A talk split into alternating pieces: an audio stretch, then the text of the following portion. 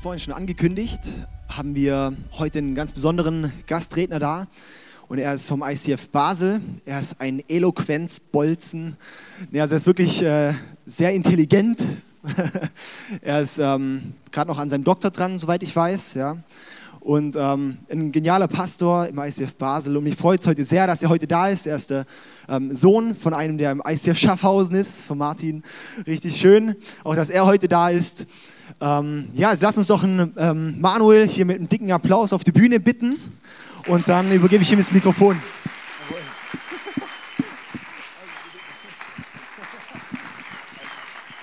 Danke. Danke, David.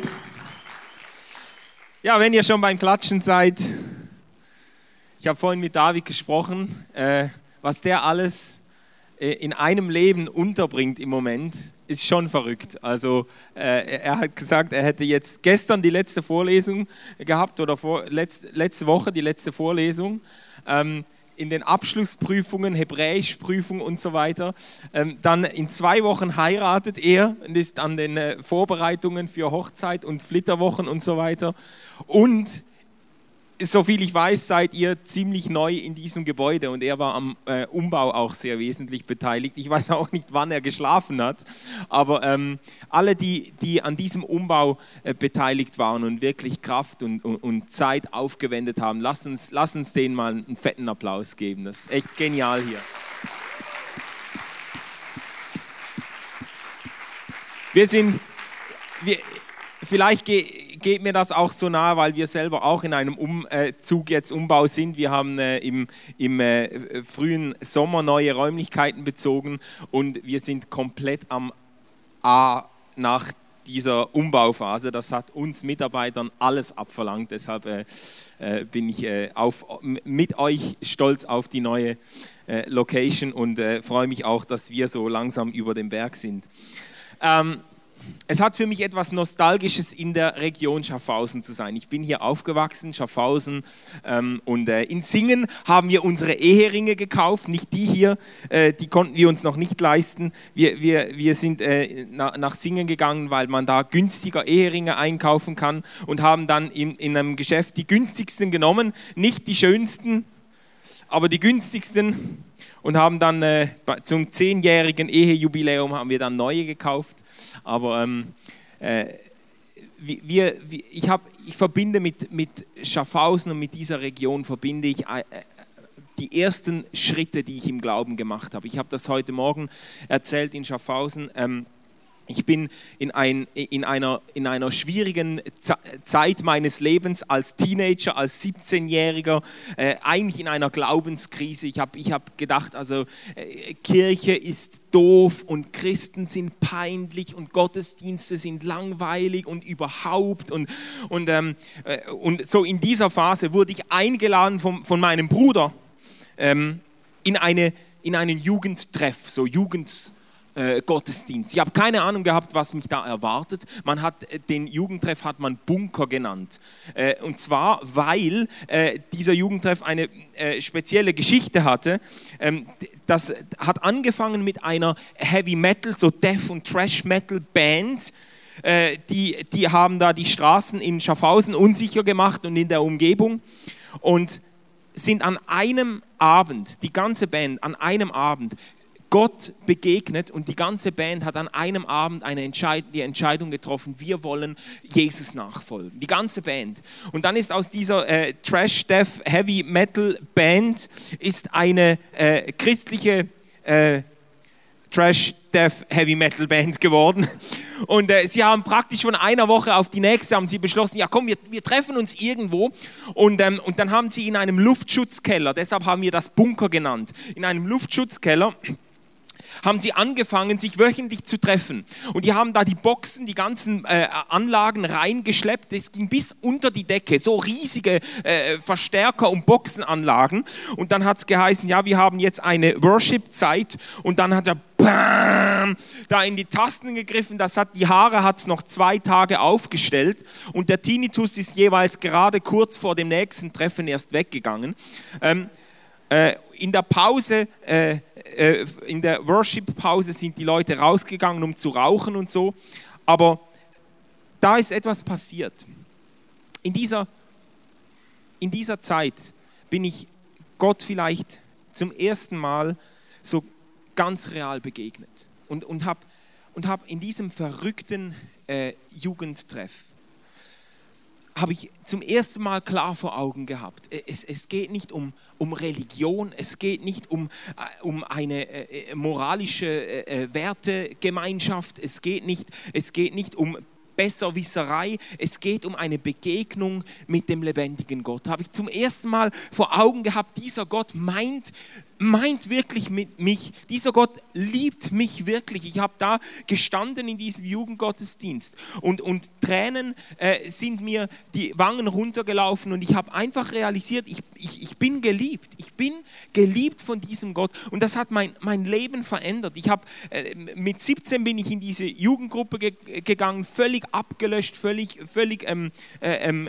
äh, auf, auf keinem guten Pfad und ein Jahr später habe ich regelmäßig gepredigt in diesem Jugendgottesdienst, habe mich nachher entschieden, äh, Theologie zu studieren, um Pastor zu werden. Das hat mein ganzes Leben geprägt, die Weichen gestellt für mein ganzes Leben, was ich da erlebt habe, in dieser äh, Region de facto. Ähm, ich habe jetzt schon äh, mit dieser persönlichen Einleitung schon einige Dinge gesagt, die unsere Predigt, unseren Text oder unser Thema betreffen. Ich habe das Vorrecht, diese Abrahams Glaube-Serie äh, abzuschließen. Und ich lese euch mal die letzten Verse aus, dem, äh, ähm, aus diesem Abschnitt in Römer 4. Wir beschäftigen uns in diesen Wochen ja mit, mit äh, dem Glauben von Abraham, wie ihn Paulus aufgegriffen hat im Römerbrief. Äh, Paulus erzählt im Römerbrief von diesem Stammvater des Glaubens und er nimmt Abraham als Beispiel oder als, als, als Vorbild für einen lebendigen, lebensverändernden Glauben. Und ich möchte heute so die, die ein paar ähm, Merkmale des Glaubens auf den Punkt bringen zum Schluss der, äh, dieser Predigtreihe. Paulus schreibt, die Aussage, dass der Glaube Abraham angerechnet wurde, betrifft nicht nur ihn, sondern steht auch unseretwegen in der Schrift. Auch uns wird der Glaube angerechnet werden. Denn der Gott, auf den wir unser Vertrauen setzen, hat Jesus unseren Herrn von den Toten auferweckt. Ihn, der wegen unserer Verfehlungen dem Tod preisgegeben wurde und dessen Auferstehung uns den Freispruch bringt. Wörtlichere Übersetzungen wie Luther-Übersetzung oder Elberfelder, die schreiben, wir glauben an den, der Jesus unseren Herrn aus den Toten auferweckt hat. Wir glauben an den, der Jesus auferweckt hat. Ich habe eine, das ist eine klassische Drei-Punkte-Predigt. Das mache ich eigentlich äh, nicht mehr so oft, aber äh, heute schon. Äh, und drei ganz fundamentale Einsichten zum Thema Glaube. Die erste Einsicht ist, Glaube hat mit Gott zu tun. Das kommt jetzt total überraschend. Ähm, das ist mir klar, das müsst ihr jetzt mal erst verdauen und vielleicht euch aufschreiben, aber Glaube hat mit Gott zu tun. Paulus sagt, Paulus sagt, wir glauben an den, der Jesus von den Toten auferweckt hat. Wir glauben, wir glauben an Gott. Unser Glaube richtet sich auf Gott. Und das klingt natürlich total selbstverständlich, ist aber nicht ganz so selbstverständlich, wie wir das vielleicht denken. Vor allem nicht in unserer Kultur, in unserer Gesellschaft, in unseren Breitengraden. Wir leben in einer Zeit, wir sind aufgewachsen in einer Kultur, die unglaublich selbstverliebt ist, die sich unglaublich stark um sich selbst dreht. Wir, sind, wir haben das Mantra, ich, mir, meiner, mir, mich, was auch immer, haben wir mit der Muttermilch aufgesogen. Das ist, die, das, ist das Wasser, in dem wir schwimmen. Äh, die Selfie- Generation. Jetzt, äh, das, das äh, ist jetzt ein Riesentrend oder Selfies. Du nimmst, du nimmst äh, mit dem Handy Fotos auf von wem? Ha, natürlich von dir selbst. Ich will ja mich sehen. Ich muss die Kamera drehen. Ich will ja nicht sehen, was um mich herum ist. Ich will mich sehen. Ich will mich abbilden. Ich will mich posten. Und wir sind uns so gewohnt, dass Dinge sich um uns drehen. Das, das fällt mir immer auf bei Facebook. Das ist so bizarr. Ich bin ja, ich bin ja da auch dabei und, ähm, und, und poste auch Sachen und so gell? Aber es ist so bizarr, was alles gepostet wird. Von von was Leute annehmen, dass es irgendwen interessieren würde. Das, das sagt etwas aus über die Art, wie wir uns selbst wahrnehmen. Mein Goldfisch hat geblinzelt, das muss ich das muss ich posten. Meine Katze hat gefurzt, das muss ich aufs Internet machen. Ich habe ein Brötchen zum Frühstück gegessen, das muss die Welt wissen. Und, und wir, wir, sind, wir sind uns so gewohnt, dass wir uns um uns selbst drehen, dass das Universum sich um uns selbst dreht, dass wir geneigt sind, auch den Glauben so zu verstehen. Und tatsächlich ist gerade unsere Gesellschaft und unsere äh, Generation ist genau die Generation, in der die Rede vom Glauben an sich selbst extrem populär wird. Man muss an sich selbst glauben. Du musst an dich selbst glauben. Du musst am Morgen vor den Spiegel stehen und sagen, du du bist gut, du bist ein Held, du bist ein Champion, du bist ein Superheld, du wirst alle überholen heute, du hast es in dir, in dir steckt ein Überwinder, du musst dir das im, im Spiegel, verstehst du, es wird viel gesprochen über Glauben an sich selbst. Und ich will das auch nicht ganz schlecht machen, in einem, in einem gewissen Sinne ist es ja berechtigt, vom Glauben an sich selbst zu sprechen, nur wenn Paulus vom Glauben spricht, vom, Glaube, vom Glauben Abrahams, von seinem Glauben, spricht er nicht vom, vom Glauben an sich selbst. Er spricht nicht von einem Glauben an seine eigenen Kräfte und Qualitäten. Eher im Gegenteil. Wir, wir, beschäftigen uns ja mit einem Abschnitt aus Römer 4. Und die drei Kapitel vor Römer 4, Kapitel 1 bis 3, hat Paulus praktisch nur dafür aufgewendet, um uns zu demonstrieren, was für hoffnungslose Fälle wir sind um uns zu zeigen, wie zerbrochen, wenn es, wenn es nur auf uns ankommt, wie zerbrochen unsere Existenz ist. Wie gefallen wir als Menschen sind, wie weit wir hinter unseren eigenen Erwartungen zurückbleiben und hinter den Erwartungen Gottes sowieso. Und Paulus beschreibt drei Kapitel, wie wenig Grund wir haben, in den Spiegel zu, äh, zu schauen und sagen, du bist gut, du bist ein Held, du, du in dir ist, ist alles, was es braucht. Paulus macht deutlich, wir sind keine Helden. Wir brauchen einen Helden. Wir sind keine Helden. Wir, wir brauchen einen. Und die, die gute Nachricht, die Paulus verkündet und die das, die, die das Christentum ausmacht und die Welt auf den Kopf gestellt hat in den letzten 2000 Jahren, die gute Nachricht ist, es gibt einen Helden. Wir brauchen einen Helden. Und Gott selbst kommt in Jesus Christus als Held zu uns. Er, er rettet uns. Er, er richtet uns auf. Er heilt unsere Zerbrochenheit. Er vergibt unsere Schuld. Er gibt unserem Leben einen neuen Sinn, einen neuen Wert. Er füllt uns mit seiner Kraft. Das ist, das ist die gute Nachricht. Wir sind keine Helden, aber wir, wir haben einen Helden. Wir haben einen Helden. Paulus sagt, wir glauben an den Gott, der Jesus von den Toten auferweckt hat. Dieser Jesus, der gestorben ist, um unserer Rechtfertigung willen, fromm, fromm formuliert, der gestorben ist, um uns in eine, in eine gesunde Beziehung zu Gott zu führen. Das ist der Gott, an den wir glauben. Diesem Gott ist kein Weg zu weit und kein Preis zu hoch um zu uns, zu dir durchzudringen. Dieser Gott schaut dir in die Augen und sagt, du bist mir so viel wert, dass ich mein Leben für dich hingebe. Und versteht ihr, das ist, was uns zutiefst verbindet als, als Christen, als Nachfolger von Jesus. Was uns verbindet, ist nicht, ist nicht ein äh, gemeinsames religiöses Anliegen. Was uns verbindet, ist, sind nicht einfach, äh, ist nicht ein Katalog an gemeinsamen moralischen Werten. Was uns verbindet, ist auch nicht, dass wir diejenigen sind, die meinen, alles besser zu wissen. Sondern was uns verbindet, ist, als Christen, als Nachfolger von Jesus, was uns verbindet, ist, wir kennen jemanden, der für, für uns gestorben ist. Was uns verbindet, ist, wir, wir, wir kennen gemeinsam jemanden, der uns so sehr liebt, dass er sein Leben für uns hingibt. Und wenn du, wenn du heute Nachmittag hier bist und du weißt, dass du kein Held bist, Du, du weißt, wenn du in den Spiegel schaust, dass dir vieles fehlt zum Helden. Du kämpfst vielleicht mit dir selber, kämpfst mit deinem Aussehen, kämpfst mit deiner Persönlichkeit, kämpfst mit deinen Schwächen. Vielleicht sieht man dir das nicht an. Vielleicht lässt du das niemanden spüren. Aber du weißt zutiefst, dass du ein, ein zerbrochener Mensch bist. Dass du kein Held bist, sondern einen Helden brauchst.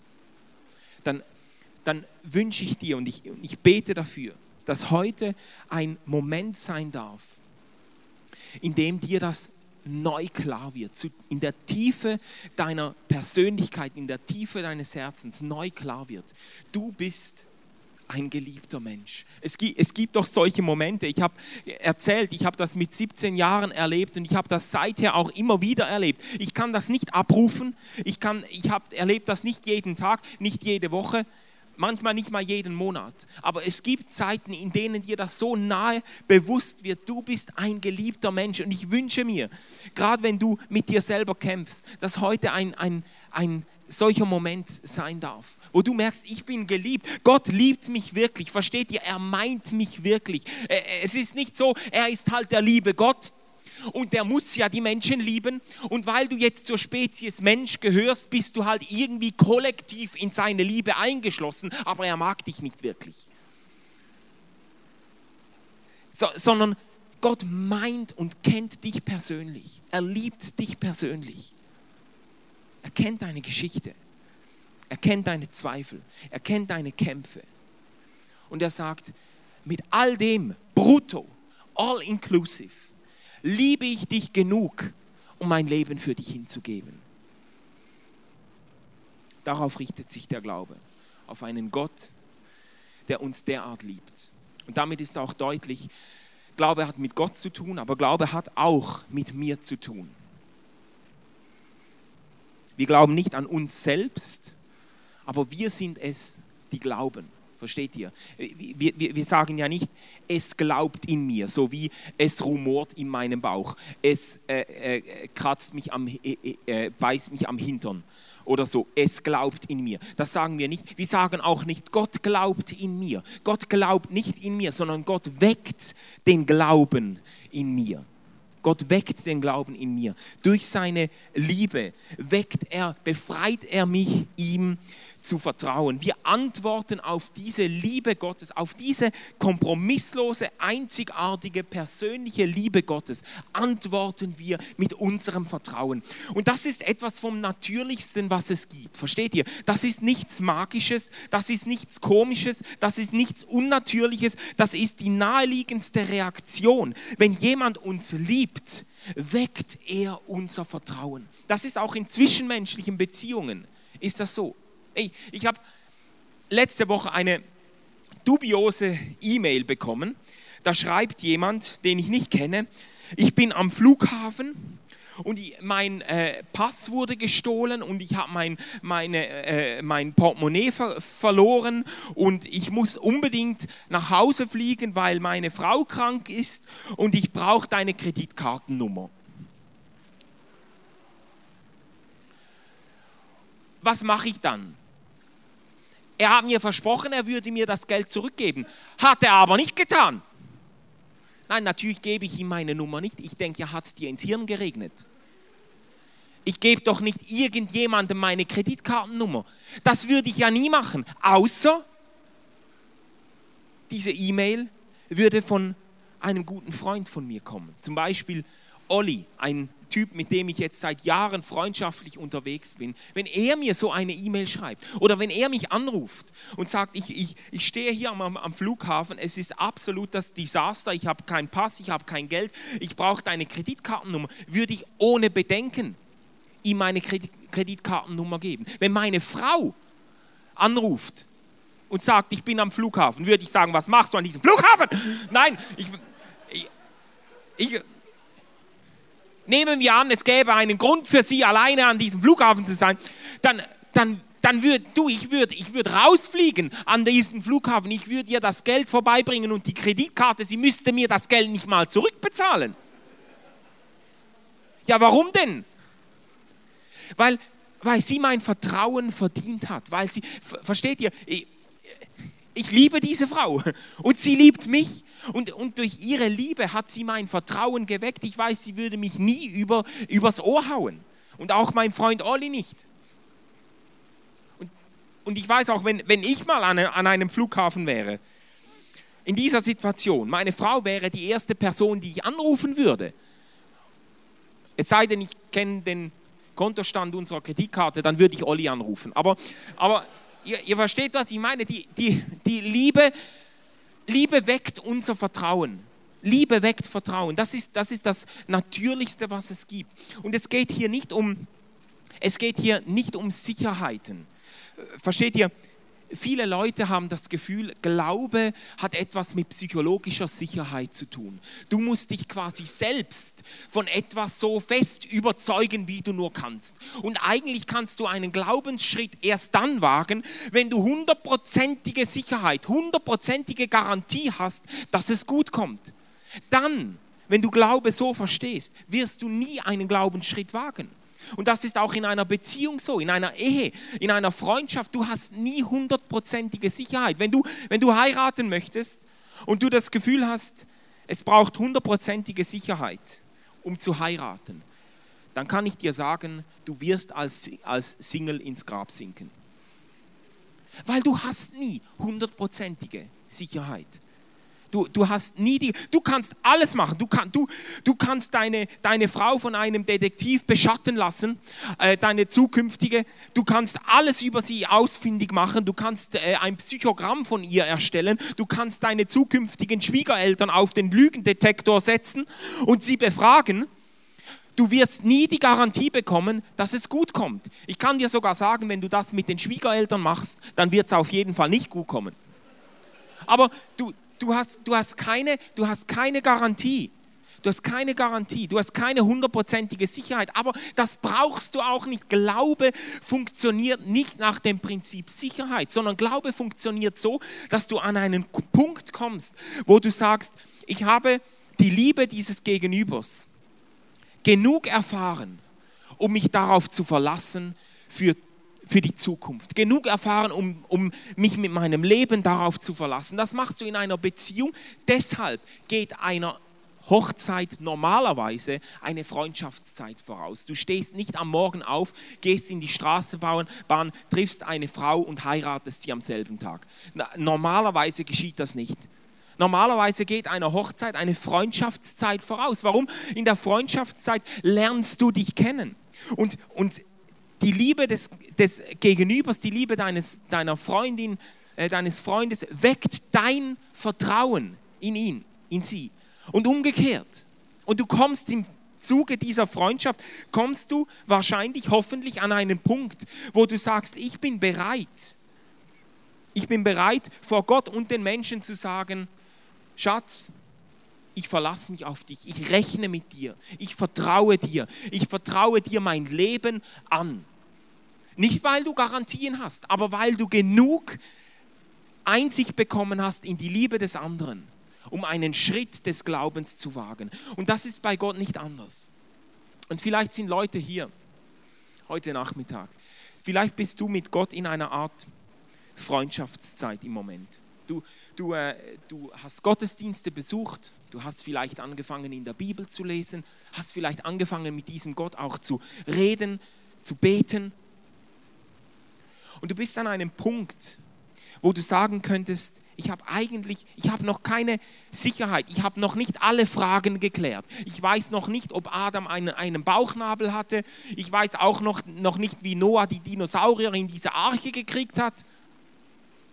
Aber ich habe noch keine Sicherheit. Aber ich bin an einem Punkt, wo ich sagen kann, ich habe eigentlich von dieser Liebe von Gott genug gehört, genug gesehen, genug erfahren, um zu sagen, ich will mit meinem Leben einen Schritt im Glauben machen, um zu sagen, Jesus, ich habe noch offene Fragen, ich habe noch Unsicherheiten, aber ich bin an einem Punkt, wo ich sage, ich vertraue dir mein Leben an. Vielleicht ist das dran für dich, dann will ich dich äh, sehr ermutigen, diesen Tag nicht vorbeigehen zu lassen, ohne diese Entscheidung zu treffen. Und vielleicht bist du mit Gott auch schon lange unterwegs und, und äh, und stehst aber jetzt in deinem Leben vor besonderen Herausforderungen, beruflich, finanziell, beziehungsmäßig.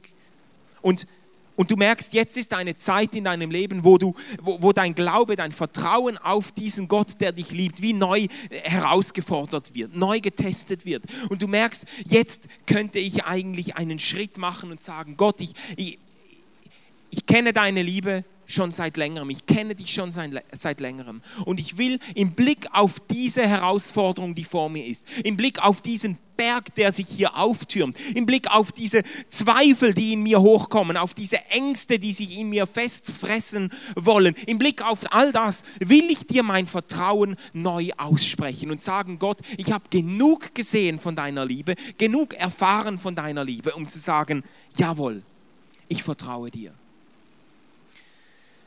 Glaube hat mit Gott zu tun, Glaube hat mit mir zu tun, mit dir zu tun. Glaube hat mit anderen zu tun.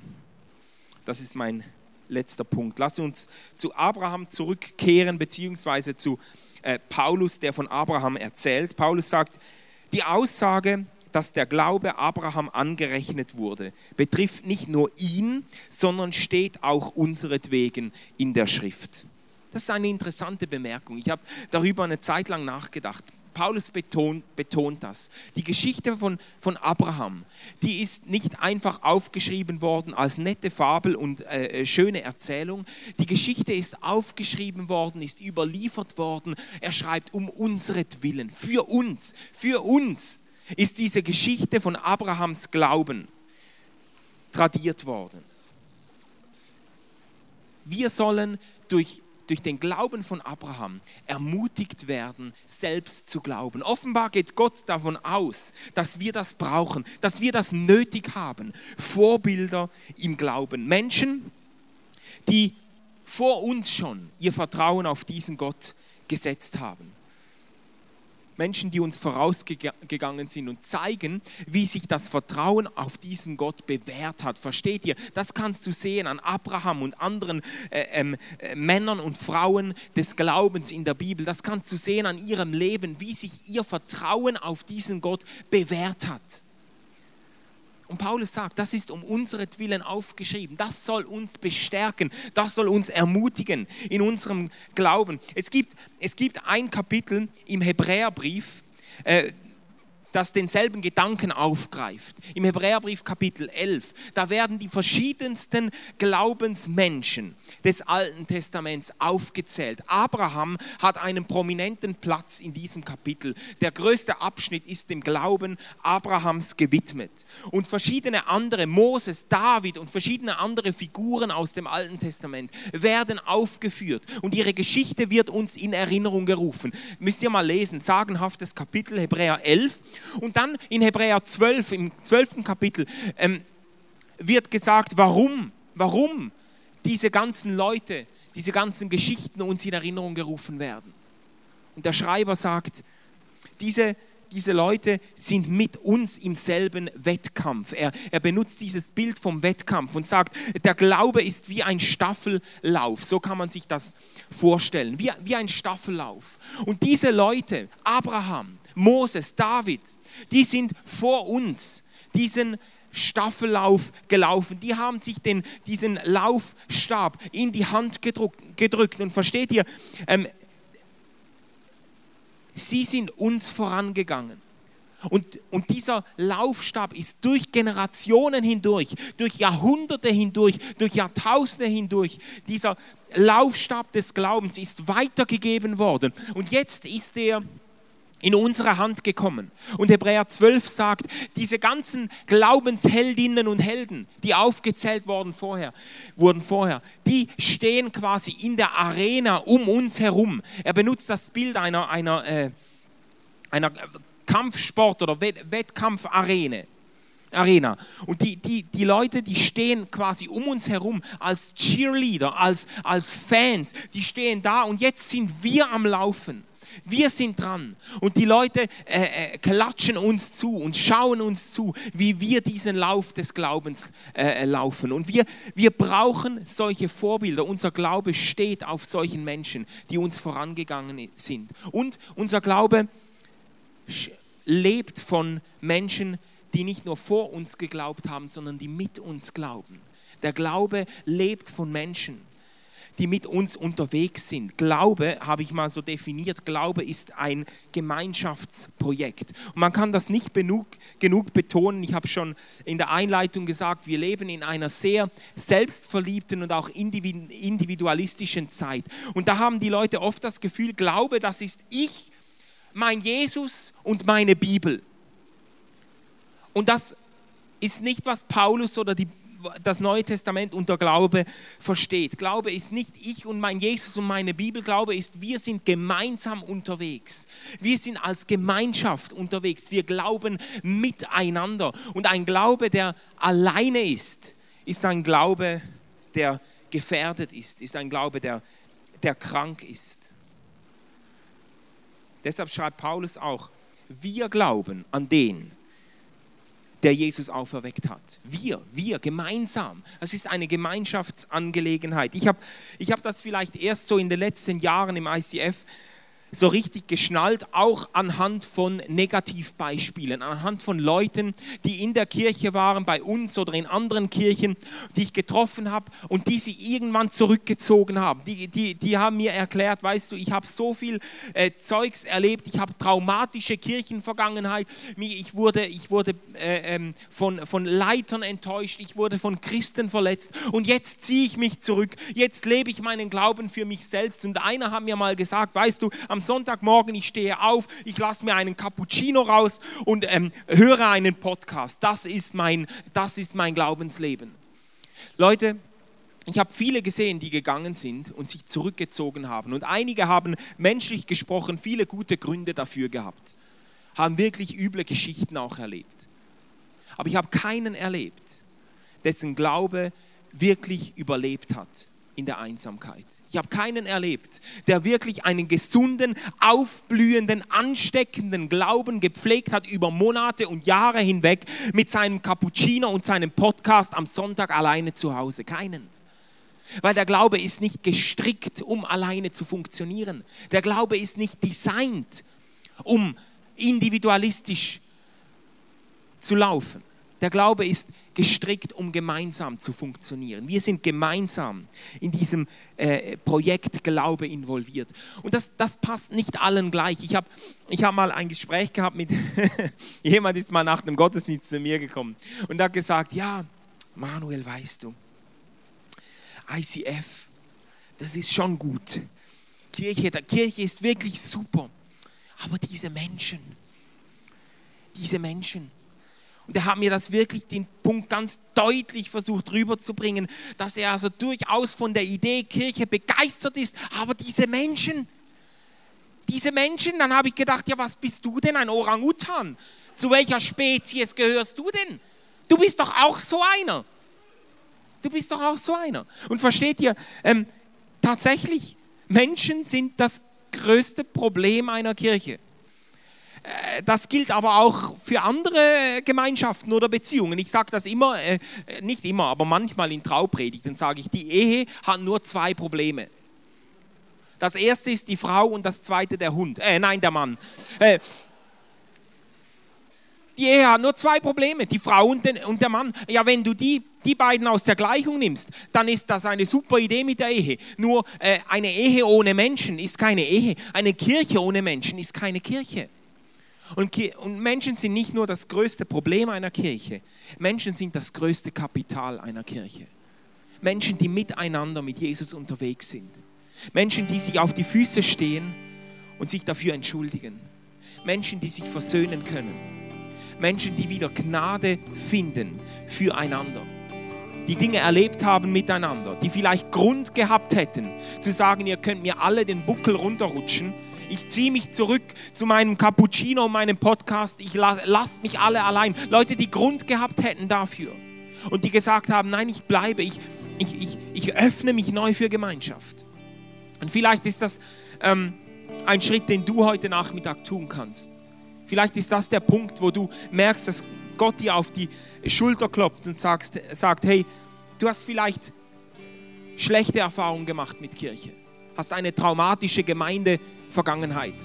Bist enttäuscht worden von Christen. Vielleicht ist heute der Moment, wo du sagst, ich will mich neu öffnen für Gemeinschaft. Ich will, ich, will, ich will es nicht zulassen, dass mein Glaube vereinsamt. Ich will mich neu öffnen. Ich will Teil werden einer Kirche, Teil werden einer Glaubensgemeinschaft. Ich möchte eine paar Momente Zeit geben, wo du über diese Message nachdenken kannst. Ich erwarte von keinem, dass er äh, alle Anregungen umsetzt und alle Herausforderungen für sich nimmt. Aber ich wünsche mir, dass du einen Gedanken, einen Anstoß, eine, eine Herausforderung, die dich betrifft, herausnehmen kannst. Und dass du die ernst nimmst und, und versuchst, in, deinem, äh, in dein Leben hineinzubringen. Lass uns ein paar Momente nachdenken. Ich habe ein, äh, drei Fragen formuliert und ich bete dann zum Schluss noch mit uns.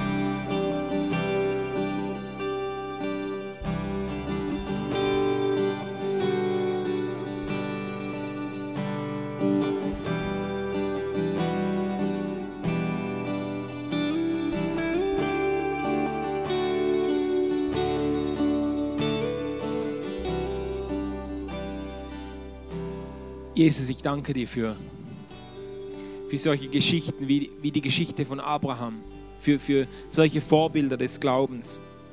Ich danke dir für, für seinen Mut, den er hatte, wirklich im Glauben aufzubrechen in neues Land, das Abenteuer des Glaubens einzugehen. Und er hatte keine Sicherheiten, aber er hatte genug gesehen von dir um sie aufzumachen. Und ich, ich bitte dich für, für uns, dass, dass jeder, der heute Nachmittag hier drin sitzt, dass er für, für sich ähm, fassen kann, welchen Schritt er tun könnte, um diesen, diesen Glauben neu zu, neu zu leben, neu anzugehen, um dieses Abenteuer des Glaubens, sich, sich da neu, neu reinzustürzen. Ich bitte dich für, für diejenigen unter uns, die, die einfach auch eine neue, eine neue Offenbarung deiner Liebe brauchen, eine, eine neue Gewissheit, dass du sie liebst. Ich bitte dich, dass gerade in der, in der kommenden Zeit, wo wir Lieder singen, dass etwas aufbrechen kann, dass, dass wir verstehen können, wie sehr du uns liebst und dass deine Liebe unser Vertrauen weckt. Ich bitte dich, dass das geschehen kann in den nächsten Minuten und dass du uns ähm, ähm, begleitest auch in der, in der kommenden Woche mit diesem Thema Glaube in Jesu Namen. Amen. Lass uns eine Zeit nehmen, um Gott Lieder zu singen. Ihr dürft aufstehen dazu und äh, äh ich übergebe euch das Wort oder den Gesang.